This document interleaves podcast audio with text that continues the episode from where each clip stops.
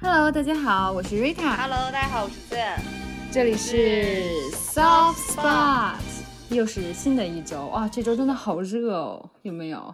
我其实还好，因为这一周我的大部分时间都，嗯，也不算大部分时间吧，就是都是在居家办公。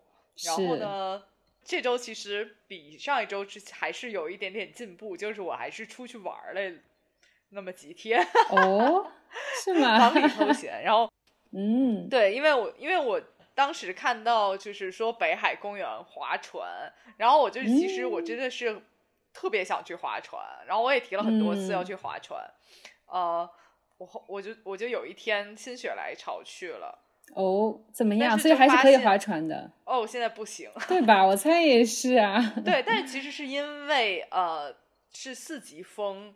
哦，包括现在有一些疫情的影响啊，其实公园里嗯。的人也不多，这样子。嗯，嗯，但是我就是久违的又 又去了北海公园，然后就虽然没有划到船，也就坐在岸上，然后找一个椅子，然后那天刚好风也很好，然后我就是，然后我就嗯。找一个椅子和朋友去喝了酒，哦，那也很好啊，对，就是觉得很很 chill 的感觉，哦，是听着就很 chill。嗯，然后嗯嗯，nice。我觉得就是偶尔走一走，其实也蛮好。因为我记得当时非典的时候，就是当时我们还小，但是就反正大家都不工作了，之后我就是家里人就会带你去各种公园里玩儿，嗯就回忆到了就那个时久违的候。对，有久违的想起了一些小时候的故事。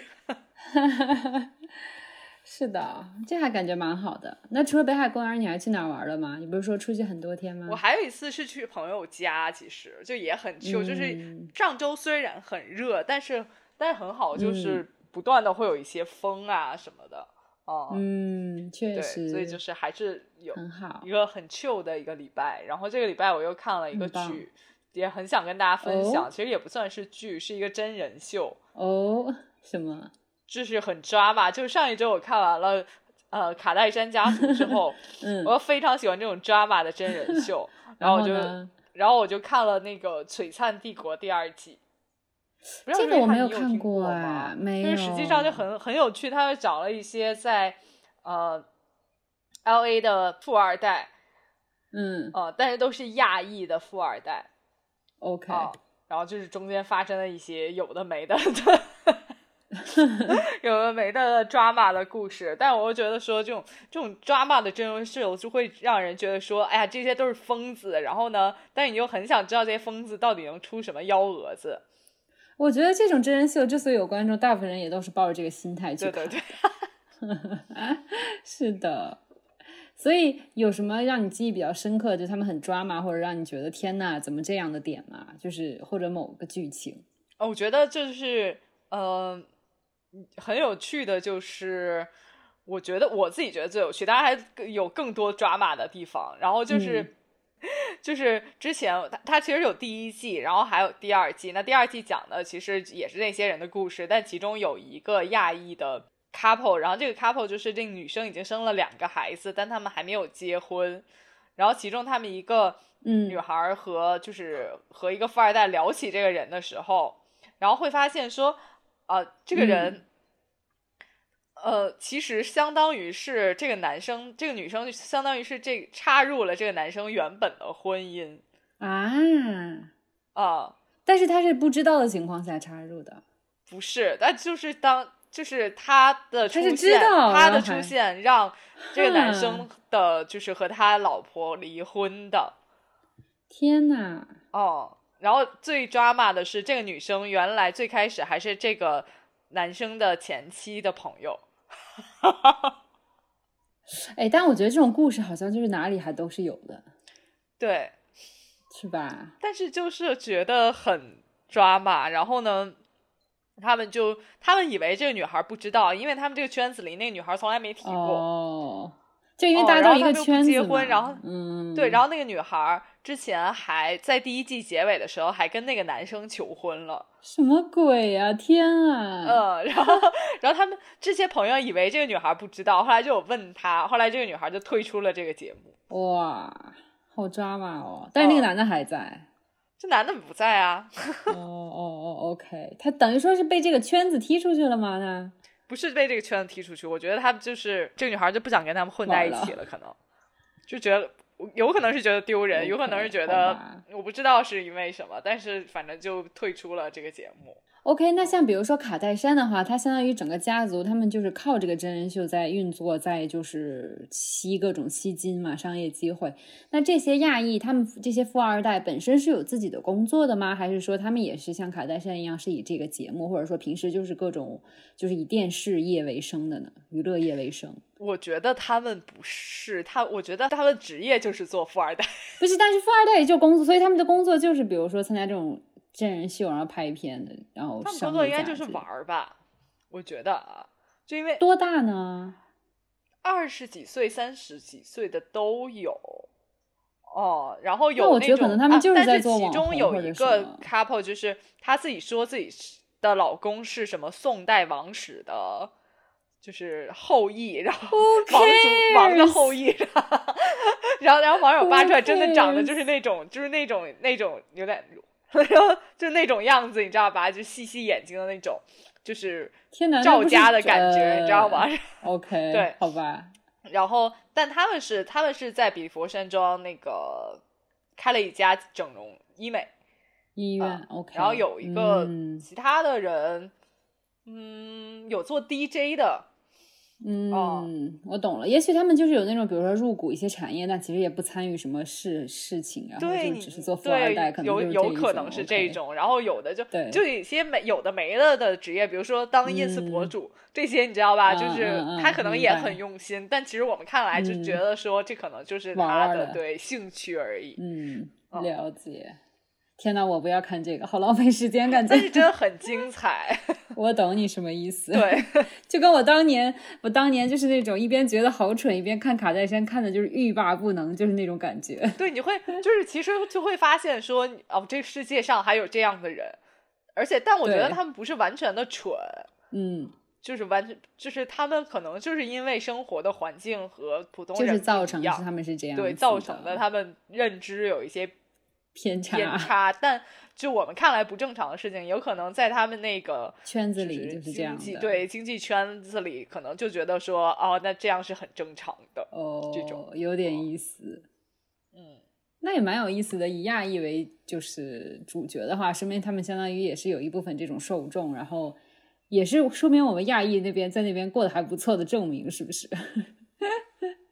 就是有人还不错的证明，对，是的，了解。那你呢？那你这一周过得精彩吗？我这周就是继续居家，然后我这周非常的精彩，是因为我在家里有一只狗狗之后，我又迎来了一只猫主子，达成了就是猫狗双全的这个人生目标。很迅速，你这个过程是的，因为我当年念了很多年的要养动物，但是什么都没有。做，然后就在过去两个月，然后就养养了一只狗狗，之后又收留了一只猫猫。然后这个猫猫它的来历其实还蛮独特的，就是我当时其实有在考虑养宠物，因为工作稳定下来嘛。嗯。然后后来刚好一个同事他捡到一只流浪猫，然后呢捡到家之后才发现这是一个猫妈妈，因为它已经怀孕了。然后呢，对，然后后来就说，哎，可能这猫妈妈会生孩子，如果就是。就是母母子平安的话，我就可以从中就是认认领小猫咪这样子跟同事讲好。然后后来同事就是就是的生就生产当天嘛，猫妈妈生产当天跟我讲说生了一下生了七胎，就是七个葫芦娃这种。这猫妈妈真的还很厉害，是的，对的对的。然后后来我说天呐，七胎！然后同事说你一定要收留一只，不然他自己也没有办法一下子就养七只嘛。然后后来我就说 OK，那我就收留一只。然后我当时其实，在决定收留的时候，就开始给小猫咪想名字。然后呢，因为我们家的狗狗叫 Donut 多纳圈，所以我就想说，哎，那多纳圈配咖啡应该是最经典的搭配。所以说，我就打算在就是各种咖啡里找一种它的名字，找一给它起名字。后来想了半天，觉得什么名字最好听呢？就想了想，比较。听起来比较高端的就是富瑞白，于是我就想说给小猫咪叫富瑞白这个名字。然后后来就是等到小猫咪慢慢长大，然后有七只，然后我的那位同事给他们都分别命名了名字，然后我跟他讲说我想要一只男孩子嘛，然后他还说有两个比较好的候选，一个叫啾啾，一个叫白白。我一听，哎，白白就跟富瑞白很像嘛，我说，哎，那我就要白白好了。然后白白刚好是第七个孩子嘛，然后当时起名字也是想说他最后一个出生有一些危险，所以就希望他能长命百岁这样子。然后呢，过了一个多月，相当于现在他已经一个半月多一点了，然后把他上周接回家了。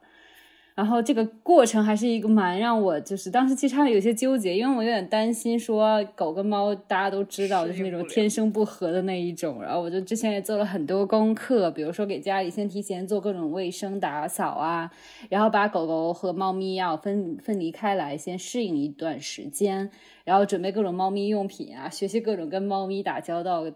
跟狗狗不一样的地方啊，然后后来很顺利的接来了白白，然后白白还蛮乖的，因为很多时候我们知道，就小猫咪刚到家会不太愿意跟人交流，然后躲得远远的，但是白白还蛮胆子大的，就从第一天开始就在跟我们一起玩耍，然后在吓唬，就是我们家的狗子，现在我们家狗子已经变成了就是你知道吗，很害怕的那种样子，然后。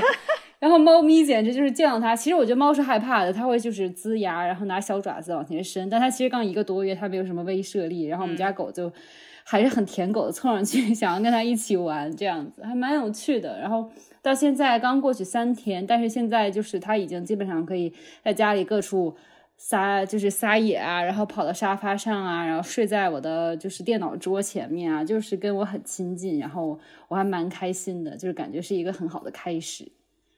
所以现在你会觉得说你的猫和你的狗相处起来还不错？我感觉是有点有点担心的，因为现在就是属于小狗还蛮好奇的，想跟猫咪玩耍，但猫咪就是一看到它那种很很兴奋的状态，就会呲牙，然后伸爪子这样子。所以我就可能需要一段时间去把它让它们隔离分开，然后慢慢熟悉对方，然后可能我才会说让它们就是完全没有任何障碍，就是不放。不放栅栏围栏的，让他们去交流，这样子。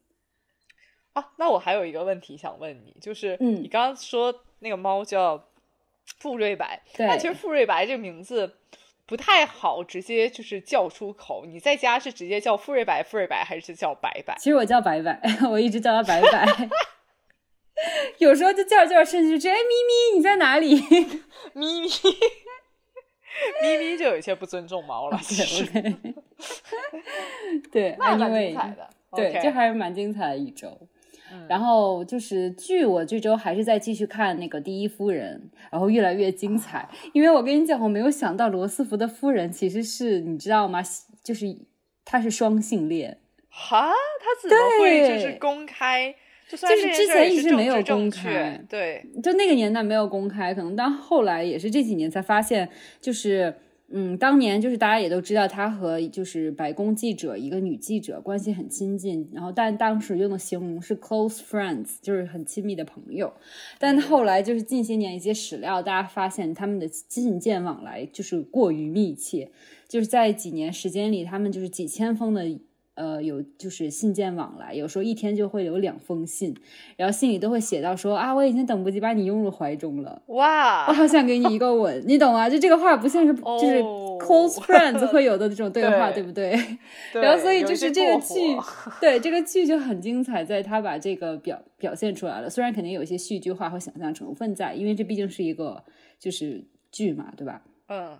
但是还是让我觉得，天呐，我之前都没有了解到她这一面。我只知道她是一个很厉害的女强人，但我不知道，哇，原来她还是就是你知道有一些 bisexual 的地方在，还蛮有趣的，蛮精彩的哦。是的。OK，好，是的，那那是我这周了。我们说到 money going 的话，嗯，这周你是有买什么？你的买的东西不会又和宠物有关系吧？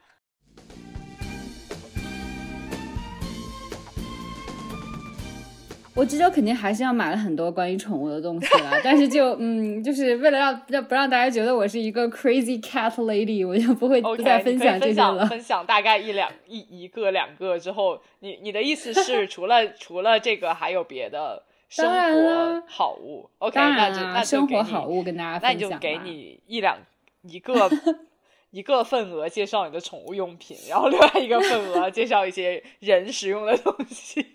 啊，其实我就是宠物的嘛，那肯定就是一些猫粮啊，然后还有一些猫咪玩具啊这些的。我就想说，其实就很正常的东西，就就不跟大家分享。我想，我想再提一个问，因为我觉得你给你的狗，就是你你当时已经很 crazy 的买了非常多的玩具，是，所以他们其实可以共用，对吗？就是那种。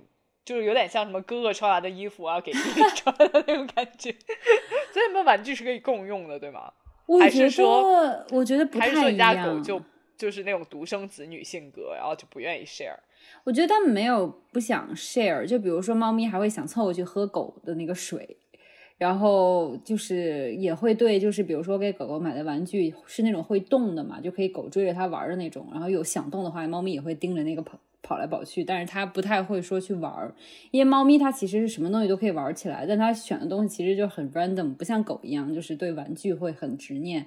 像比如猫的话，我就是那种当时买猫粮送了我一根就是逗猫棒，就是那种带羽毛的，它就玩那个就玩的很开心。还有就我当时看小红书上很多人说，其实你就买一小盒那种就是小时候那种手工棉球玩具，小一颗一颗的那种小小小彩色棉球，那个球它就可以玩很久，所以我其实就买了一小盒的那个彩色。的球，然后还有就逗猫棒，就就就足够了。所以其实我没有给猫买猫咪买太多玩具，因为它就是一根逗猫棒就可以玩的很嗨了。OK，对，是的，是的。OK，那我说到人用人人用的，对人用的话，是因为我这周就是还有过去几周都在居家嘛，然后居家的时候我就就肯定是用的是笔电、笔记本电脑，然后。刚开始我就一直就用我自己笔记本电脑的那个触摸鼠标，还有它的键盘。然后后来我就发现，因为我有时候要编辑音频啊，要编辑一些很细就需要精密的地方，然后我就觉得天呐，这个这个触摸板没有办法让我就是就把我的效率大大降低降低。于是乎我就想说，我要买一个。鼠标，然后在选鼠标的时候，我就又进入了那种你知道可以但没必要的那种 模式。键鼠套装是不是？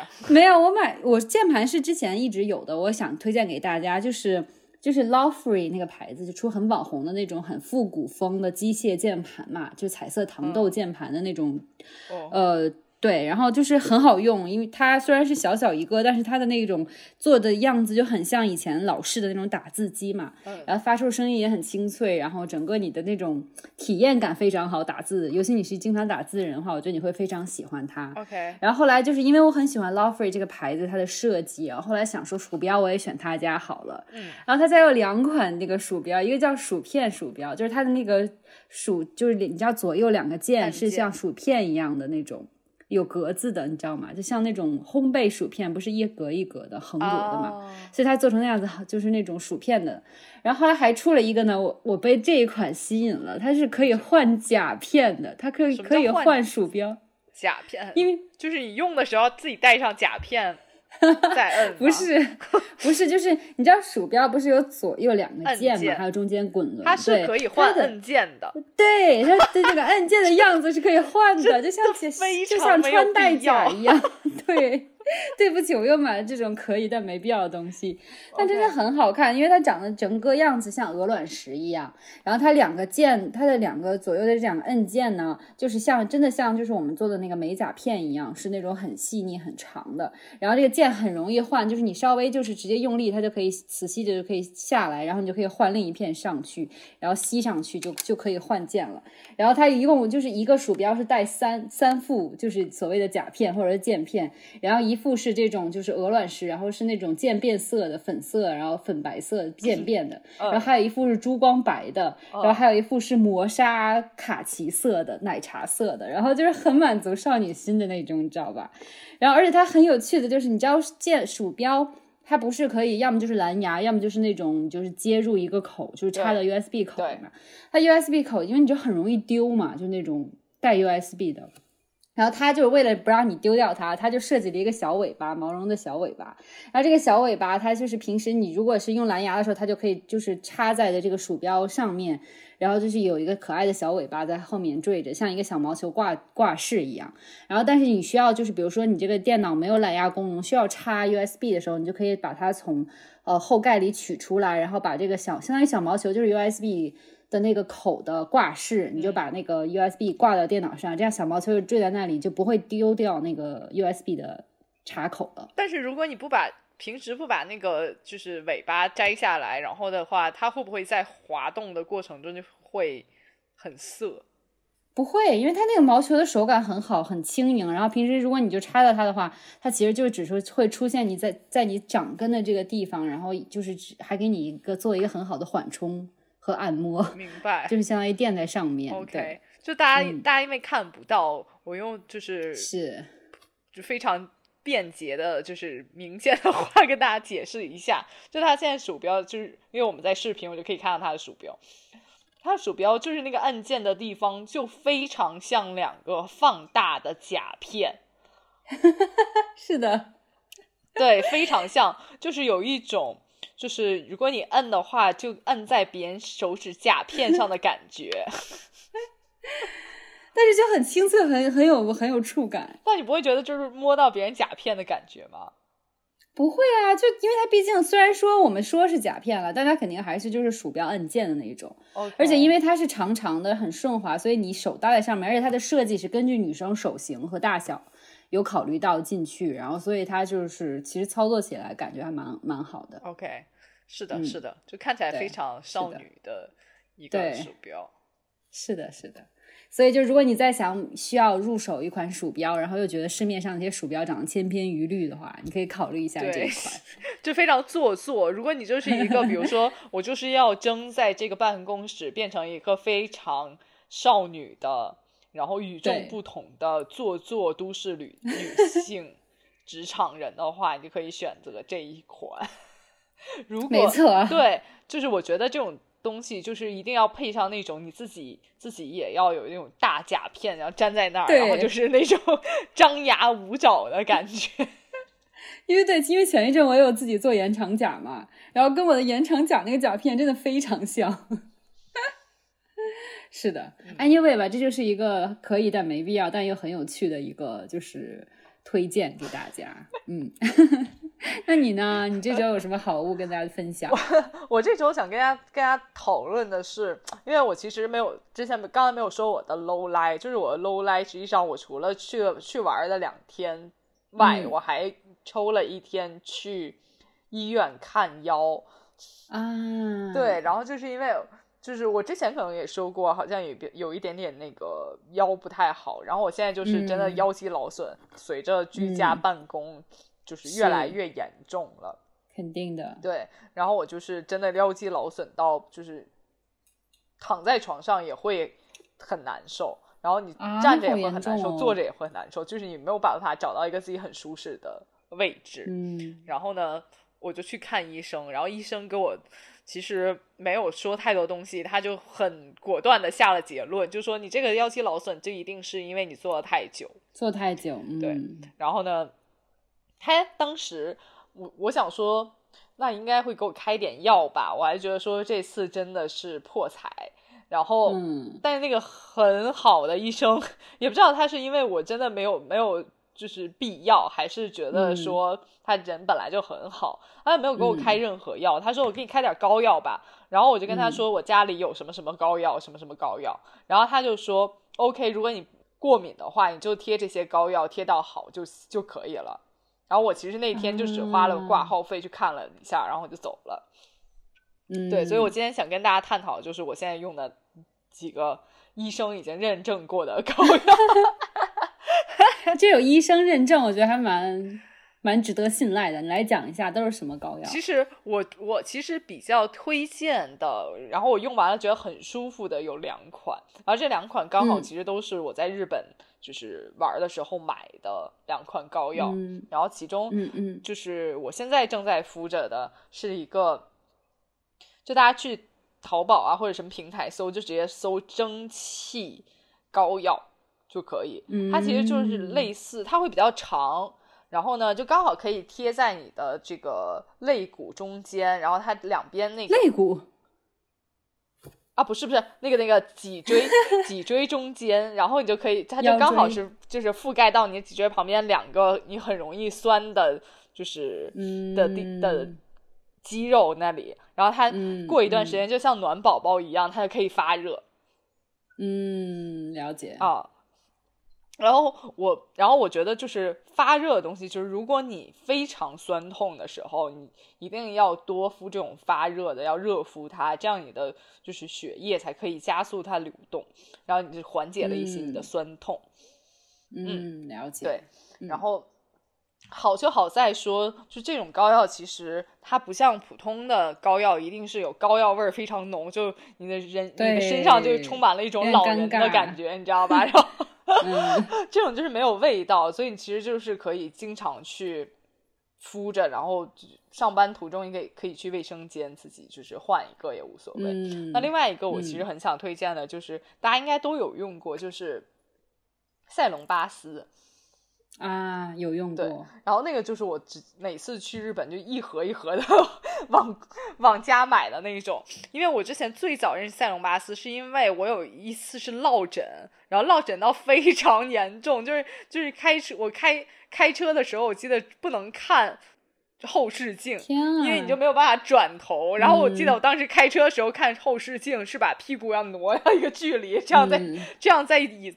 座位上蹭，嗯嗯，明白。然后呢，当时我就是敷了很多中国的那种，就是要膏药味很浓的膏药，但其实没有太大的用处。嗯。然后呢，然后我一个朋友说：“你有没有贴过那个日本膏药？”我说有。然后当时我是日本从日本买回来那种圆圆一个一个的，但那种东西我过敏，实际上，但是我还是觉得说一定有用，我就贴了。然后没有我，然后我的那个当时的同事就给我给我两片。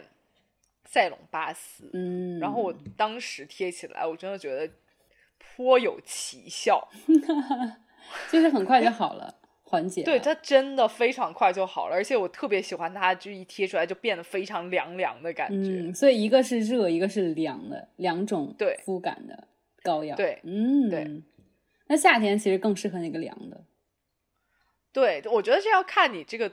疼痛的感觉，如果你真的非常疼，嗯，那你还是为了缓解，还是要敷一些热的，明白。但是如果你没有非常疼，就觉得说好像隐隐作痛，其实夏天的时候敷凉的也是可以。嗯，了解。而且当时医生给我的一个药膏也是日本的，他说感觉跟赛隆巴斯差不多，但是如果你有敷赛隆巴斯过敏，你就用这个药膏。嗯嗯嗯，明白。嗯。所以就特别推荐这种，就是家里要常备这种。嗯，因为我觉得现在年轻人就是以前会说腰椎劳损啊、腰椎间盘突出，感觉都是只有就是上年纪才会出现问题。但其实越来越多年轻人因为久坐的各种问题，还有就是姿势不对的问题，就会很早出现腰痛的这个问题。所以我觉得大家就是提前，即使你现在没有腰痛，会觉得说哎干嘛还要就说膏药？但是我觉得你真的是提前要准备好。一一是我觉得要就是。就是养成生活好习惯，久坐，比如说半小时、一小时起来，一定要活动一下。然后还有就是就是保持运动，然后就会缓解你的腰痛很多。就不要就是真的到腰痛起来才说赶紧去治疗，因为很多时候就是腰肌劳损是不可逆的。所以就还是蛮可怕的，是的。完我我我记得我二十五岁就开始腰间盘的东西不太行。我跟你讲，这个真的是越来越年轻化，就是很吓人的。就是我知道，我之前有朋友就是十十八九岁的时候就腰椎间盘突出了。很夸张，真的很夸张，所以这个一这个事情真的是很严重的。好吧？对，应该是的。对，然后还有就是，所以我当时就很，就是我当时也还就也刚二十出头，我就想说一定要一定要引起重视。然后我当时就很在乎说，其实我养生从那时候就开始了，我就那很早就开始用那个日本很网红那个花瓣坐垫，然后别人都说很硬啊，不舒服啊，但是那个我觉得真的是对我的腰保护作用很大。然后后来中间有一段，其实我也是因为久坐会开始腰痛，然后我就很警醒嘛。然后后来我就是嗯做很多腰的运动，因为那时候我并并没有真正的腰肌劳损，所以是还可以做一些就是腰的动作的，所以就会做什么小燕飞啊，然后强化后背下背的一些运动。然后我当时就缓解了很多。还有就是我。最近也是，其实前一阵跟大家推荐过那 SKG 的腰椎按摩仪，我觉得不一定是那一款了，但是就是类似那样子，因为我觉得那个很方便，是因为它贴身可以穿戴，它是穿戴款的，然后也可以发热，然后当然如果是夏天很热，你没有很痛的话，你就可以用它的按摩的那个。功效，然后就刺激深层的刺激肌肉，然后我当时腰痛的时候戴那个缓解也是很快。然后我比如说当时我腰痛，然后要去看相声，你知道相声一坐就三个小时左右那一种，我当时就中间会开一两次那个按摩，然后一边听相声一边按摩，你知道吗？对，因为我后来腰痛的时候想起说，哦，好像有那个东西，然后我在等着我要把。对，真的，我跟你 讲，吓的。我跟你讲，这个是真的有用的，因为它是真的是那种能刺激你，就是给你电流缓解，然后包括加热缓解，是非常非常舒服的。然后而且就是我就是有时候把它当暖宝宝，有时候肚子痛啊，干嘛胃痛，我就把会把它就只开加热功能当暖宝宝这样。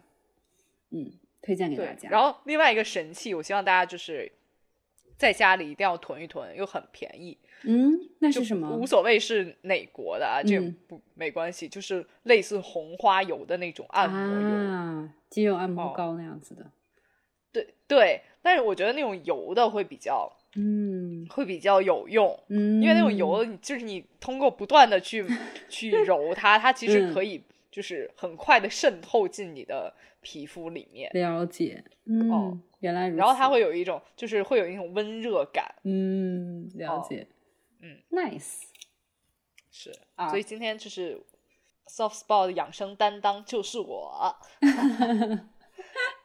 竟然也轮到你，不再是我了，因为因为有痛的教训。了解。哦，但这个不是你的 tip，对不对？啊，这个不是我的 tip，我的 tip 不就是我就接接着说到 tip。好，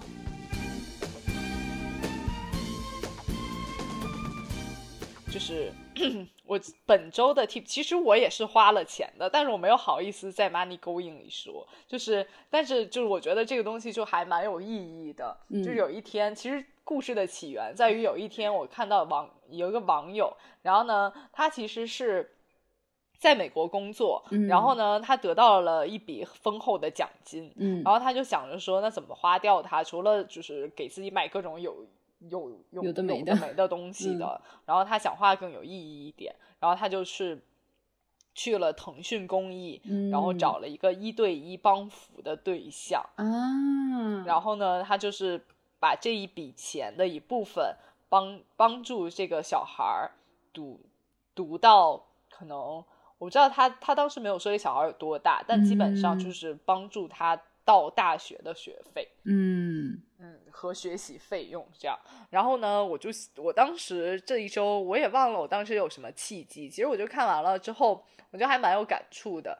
然后呢，我就去搜了那个腾讯的公益，然后我就看到有春蕾计划，春蕾计划里面就有是帮助呃。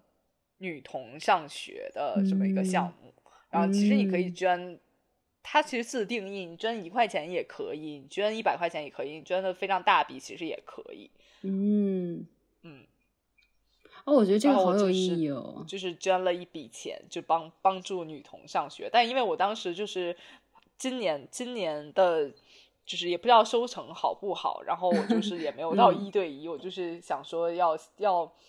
可以养成这个习惯，就随手捐一捐捐一点点钱，是，嗯，因为你不知道你就会帮到谁，对呀，好有意义哦，这样，对，所以我就是这周的 tip，其实就是想号召大家都可以去关注一下，你不一定是帮女童啦，其实你就是也可以帮助一些很多公益项目，现在对帮助一些，比如说。嗯，有一些是比如缺水的地区的，帮他买一些饮用饮用水的这种捐款啊，包括有一些是就是女童的，包括还有一些是盲人的呃项目，嗯，其实大家都可以去去捐一捐，因为你你有有时候你的其实微信的零钱就只有比如只有五块啊或者十块啊那种，嗯，非常少，有时候我们也不在意说这五块十块的钱哦，是。有时候甚至会拿有人拿去什么打赏主播，其实你要去打赏，就是不要把这个钱用来去，比如说资助更，比如说是比我们生活没有那么优越、那优越的人，其实我觉得是一很有意义的一件事情。对，因为我们自身其实有可能是比如幸运呀，或怎么，或者或者你就是很努力，其实你的生活生活环境或者生活水平比相当一部分人的。生活水平都很都好，有时候我们甚至比如说，嗯，被被可能无良商家骗了二十块钱、十五块钱，你也不会觉得说有什么问题，你也不会很心疼，哦，嗯，但是有可能你捐的。钱就一点点，可以帮助到别人，嗯，对，其实就在腾在微信里面，腾讯公益是可以做的，然后在阿里巴巴、支付宝里面也都有公益项目，大家可以去搜去搜索，然后去关注一下。嗯嗯，对，我觉得这种就是最方便的，对，是最有意义的。我觉得可以每每个月给自己定个目标啊，就是量力而行，我觉得还是蛮有意义的一件事。对，甚至比如说你嗯最近就是遇到了什么觉得不开心的事情，你也可以用这种。方式去让自己变得好受一点啊，什么的。是，嗯，没错，很棒，很棒。啊，我的 tip 呢，这周其实我是想说分享关于读书，就是我觉得读书这本身这两个字，或者说读书这件事情，就是不用太说有多好或者都有意义。但是我就想说，这周我就是读到了很好的一本书，或者说是一个系列的书，就是梁实秋先生的书。就是大家都知道梁实秋先生是。他是很，我读的是他的三部曲，就是他的叫《生活有趣三部曲》。我是 对，就我是前一阵刚好在南方人物周刊看他们公众号的时候看，呃，有篇文章标题叫“不开心时就翻翻梁实秋吧”，然后我当时就点进去想看，因为就是我之前有知道他写的那个就是。人间有味是清欢啊，这这些书就是他写的东西都是关于生活的，很朴实的。就是你知道，很多时候就是现当代作家写的书，有的时候比如说过于深刻啊，或者说可能离我们的生活有些远。但是我我当时看他的书的时候，就觉得说他不太一样，因为就是大家都叫他民国时期的第一段子手嘛。就是他写的东西，其实放到现在看都是那种很有趣，有很多段子这样子。比如说啊，我我的胖是因为被生活打肿的，就这种。就是他写的写的东西就是很有趣趣味的这种，就是描写人间烟火啊、柴米油盐这些事情。然后我就买了他的这个叫《人间有趣三部曲》，然后就包括就偷偷得浮生半日闲啊，就是大家也都有之前可能有听说过，然后。我买回来看，就觉得真的非常有趣。就是虽然他生活在几十年前的，在很不同的时代背景下，但是他其实写的都是关于我们现在也能很能就是感同身受的一些生活中的琐碎事情。像比如说，我当时看到他这。这本书第一章就叫《骂人的艺术》，我当时觉得非常有效，就感觉是一个哈佛大学上学的这种文学硕士，为什么就是写的书第一篇就叫《骂人的艺术》呢？但是它其实就是你虽然它叫《骂人的艺术》，它好像在它分几部曲教你怎么去骂人，但是其实它不是真的是想让你去骂人，而是让你要了解就是跟人打交道的时候的一些就是怎么讲呢？就是你跟人打交道的时候语言的艺术，或者说其实是要注重就是。跟人交流中的一些艺术，所以就还蛮有趣的。然后像他这书里面还会写到，比如说很我们都能感受到的，像童年的生活啊，像关于婚姻啊，像关于就是童年，还有像上学啊，然后还有就是旅游啊，就各各式各样的，就是你能想到的生活的方方面面、角角落落，他都有写到，而且都会写一些很风趣的语言。然后同时呢，因为他也是一个文学修养很深的一个人，所以他其实会引用一些。就是我们可能不太会到接触到的一些古时候的文学，但是他又会写到现代生活里去，让你就是更有画面感的去学到以以前的一些就是文学作品，所以我觉得这个还蛮厉害的，就是让你不会觉得很枯燥，说好像在读一个又又是一篇就是你知道那种好像会出现在小学语文课本里的那种就是那种作品，你懂我什么意思？对，就很有趣。嗯，那你有就是。读完了之后变得开心了一点吗？我觉得有，就是他其实就写说人在有闲的时候才最像一个人，就是他其实是这本书也叫偷得浮生半日闲嘛，他其实是让你就是知道在生活中要停下来，发现生活中就是很有意义的事情和一些你可能忽略到的美好的事情，还有生活中有趣，就把你你比如说你遇到跟人吵架这些让你觉得很生气、很很郁闷的事情，他会让你觉把它写成一个很讽刺、很幽默、很。让你觉得一笑而过的事情，所以就觉得这种生活态度非常值得我们去学习。嗯，是的。然后还有他会讲，比如说吃相，他有就是还另一本书里面会写到吃相，就是他会就是讲说，哎，就是国外的一个友人跟他讲说，哎，为什么西南那地方有人吃饭是会把骨头吃完直接吐吐出来，就吐到墙板上，然后发出声音，觉得很有趣。然后他又讲写到说每个地方的人其实吃相都不一样，但是只要大家吃的开心，管他吃相是什么样的，就是这种你知道吗？就讲的很很琐碎一些小事，但是写的非常有趣。然后会想说古代给你讲古代有写到关于吃相的一些书啊，或者说一些典故啊，他会给你分享出来，就很有趣。很妙，我觉得。对他很妙，他就关注的点都非常奇妙，然后。